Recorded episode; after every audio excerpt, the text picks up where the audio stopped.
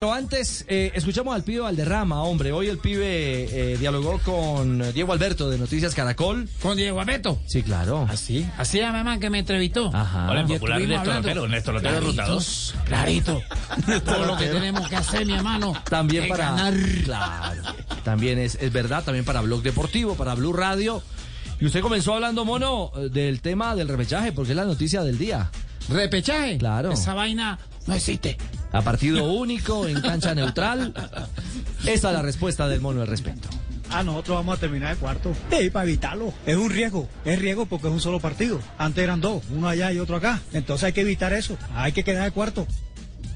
Hay que Cuarto. quedar- Ah, bueno. No podemos quedar de nada más. Cuarto. Colombia está a cuatro goles de, del repechaje, ¿no? Porque Perú tiene los mismos 17 puntos, pero Colombia tiene mejor diferencia de Tiene gol. que venir a Barranquilla. Y Perú tiene que venir a Barranquilla. Y mire, el pibe Valderrama habló justamente de ese dolor de cabeza, de esa complicación que se nos ha ido creciendo partido a partido. El gol, la falta de gol.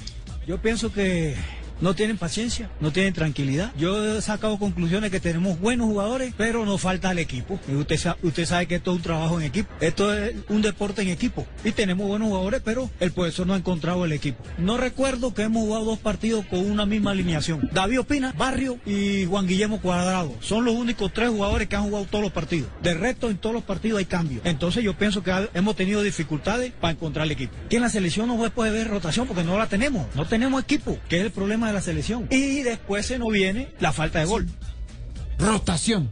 ¿Cuál rotación? Esa vaina no existe. Y hay que primero encontrar un equipo. Si yo juego ¿no? bien el domingo, Ajá. el miércoles tengo que jugar. Ay, mono. Mierda. Ah, Que, que en verdad, que en verdad, Richie, son cuatro. Esos tres que mencionó y Luis Díaz. De resto, los otros han variado.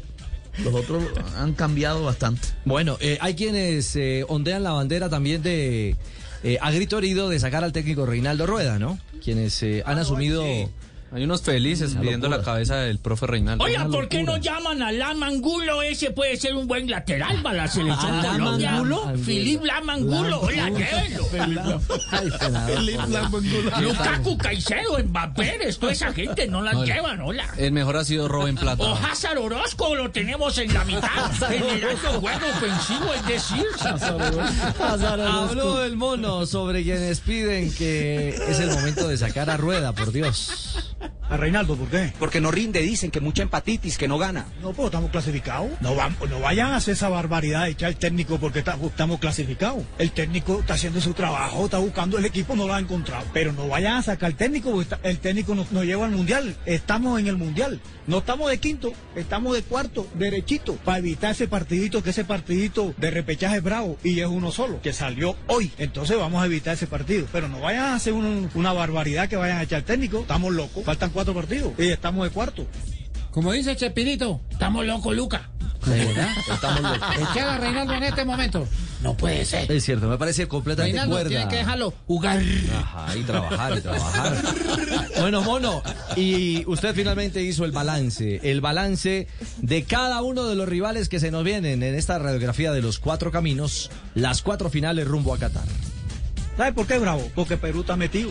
No, se pegó. Empezó a ganar, empezó a ganar, empezó a jugar bien y se pegó. Ganó en Venezuela, que ganar en Venezuela es complicado. Argentina ya. Argentina lleva, creo que son 26 partidos invictos. No, y está sobrado el otro. De pronto van a meter a los veteranos. Si meten a los veteranos, mejor, porque nosotros necesitamos ganar. Bolivia está metido. Claro, porque empezó a ganar ya y está dentro. El problema es que creo que el único que está eliminado matemáticamente es Venezuela. Creo. ¿Entiendes? Del resto, Bolivia se metió en la pelea. Entonces son cuatro partidos definitivos. ¿Qué pasa? Que nosotros empezamos. No, ganamos, no, ganamos. Que juguemos a las 10 de la noche, que juguemos a las 6, que juguemos a las 3, pero no metemos goles. ¿Qué tenemos que hacer? Tranquilidad, paciencia. Es un momento de tener paciencia, porque los jugadores que tenemos son buenos, pero hay que tomar tranquilidad, tranquilidad. Estamos apurados. Venezuela contra nosotros y nosotros contra ellos. No vamos a regalar nada. ¿Sabes lo que quiero yo? Yo, que no vayamos a definir la clasificación allá. Para irnos fresquecito allá, porque allá en Venezuela es complicado. Sabemos que es complicado y lo hemos vivido en carne propia. Entonces, pero yo tengo fe que vamos a clasificar y de cuarto, porque de tercero ya no, no llegamos, de tercero va a quedar Ecuador, pero de cuarto vamos a terminar. Pibe, y por supuesto usted no fue ajeno a la noticia del momento. La salida de Oscar Washington Tavares, su entrenador en el Deportivo Cali, en 1988. Oye. Esto decía usted, ¿Y pibe. por qué lo van a sacar? No, ya lo Si sacaron. man está claro ahí. Ya, ya lo sacaron. No, ya, ya. ya, lo sacaron. Que lo dejen, que lo dejen, mi hermano. No, ya no, ya lo Este sacaron. Pero en la casa. leyenda. Leyenda viva. No joda. Gracias por todo lo que nos enseñó. Yo tuve la oportunidad de estar con el, con el maestro en el Deportivo Cali. Un señor, un señor, no solamente como entrenador, sino como persona. Y la carrera lo dice, durar 15 años en una selección es por algo. Y él lo demostró. Pero ahora en estos los resultados no lo acompañaron. Usted sabe que en el fútbol los resultados son los que mantienen a los técnicos y a los jugadores. Es que eso- son cuatro partidos seguidos. Eh, lo mantuvieron, le dieron la oportunidad y el equipo no racionó. Bueno, son cuatro partidos seguidos en la eliminatoria y en estos momentos están fuera del campeonato mundial. Profesor Castel, ¿qué le queda de las reflexiones del mono, del jefe, del pibe Valderrama? Sí, siempre con su particular visión y expresión.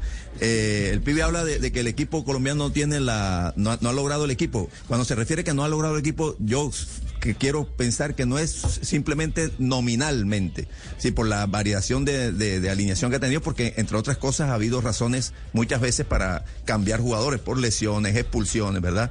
Este, Es muy difícil lo, sostener lo- una lo misma que, nómina. lo que creo que se, se refiere el pibe es al funcionamiento del equipo, independientemente de que se modifiquen dos o tres jugadores, no han logrado encontrar un funcionamiento, especialmente lograr que esa buena fase defensiva en la que vive Colombia genere después una buena fase ofensiva, porque las cosas no nacen desde un repollo, o sea, no se juega bien el fútbol porque nace de un repollo, de un pan, no, no, no, se juega bien porque hay una interacción entre los que defienden y los que atacan.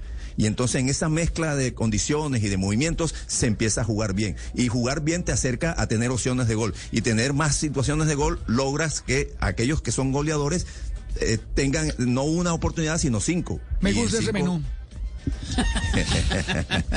Entonces, eso, y, y el pibe dice algo, eh, eh, que, que bueno, que sí, que, que, que no hay que ir a jugar contra Venezuela. Yo creo que sí, que Colombia va al último partido contra Venezuela y todavía no se sabe si está. Todavía no estará clasificado. No, no, yo creo que no por lo apretado y por lo irregular que ha sido todo. Bueno, se ha hecho lo